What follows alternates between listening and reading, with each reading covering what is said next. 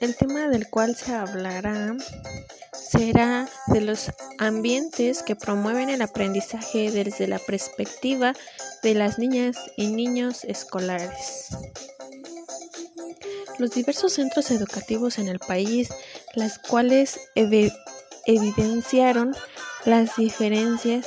y carencias existentes en los ámbitos físicos, emocional, metodológico y motivacional de los eh,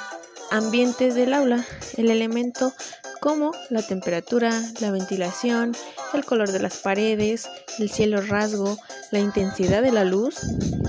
las decoraciones sin objetivo pedagógico y poco acordes con la edad y etapa de desarrollo de cada estudiante. Según Caldwell, 1993, citado en, en, 2012,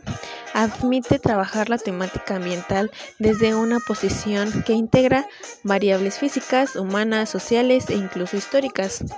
necesarias para concebir la idea de un medio ambiente complejo. De igual manera, el ambiente está compuesto por elementos físicos, sociales, culturales, psicológicos, pedagógicos, humanos, biológicos, químicos, históricos, que están interrelacionados entre sí. Según Herrera 2006, afirma que un ambiente de aprendizaje es un entorno físico y psicológico de interactividad regulada en donde confluyen personas con propósitos educativos. Los elementos que componen un ambiente educativo son los que están relacionados con espacios éticos,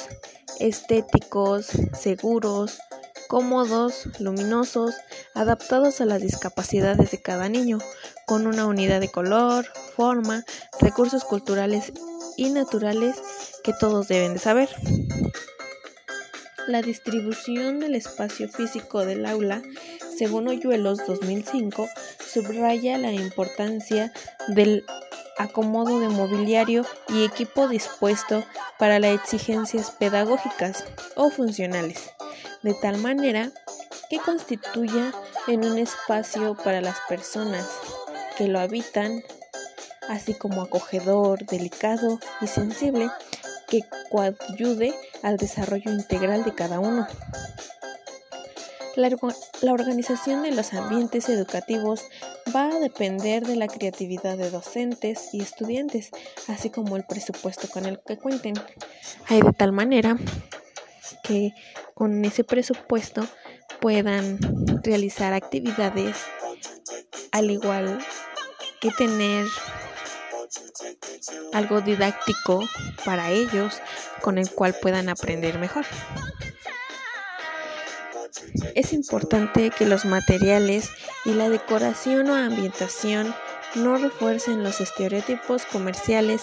promovidos a través de las películas y caricaturas. Entre otros, los maestros deben ser conscientes de que todo en el aula tiene que ser pensado, planificado, organizado y direccionado hacia el proceso de aprendizaje. La planificación y la organización de los materiales y del espacio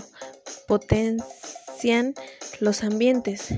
en la medida en que tomen en cuenta los materiales de aprendizaje, todo ello adecuado a una necesidad, característica e interés de los niños y niñas.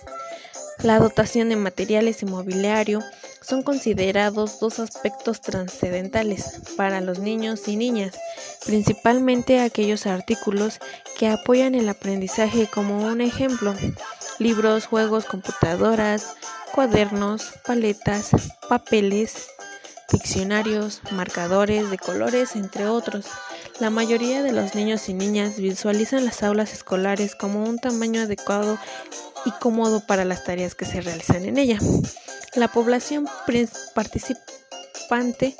las características ideales del aula deberían remitir a un ambiente tranquilo, participativo, acogedor, positivo y respetuoso, ordenado y motivado para que todo sea divertido, lo cual es grande para sus estados emocionales positivos.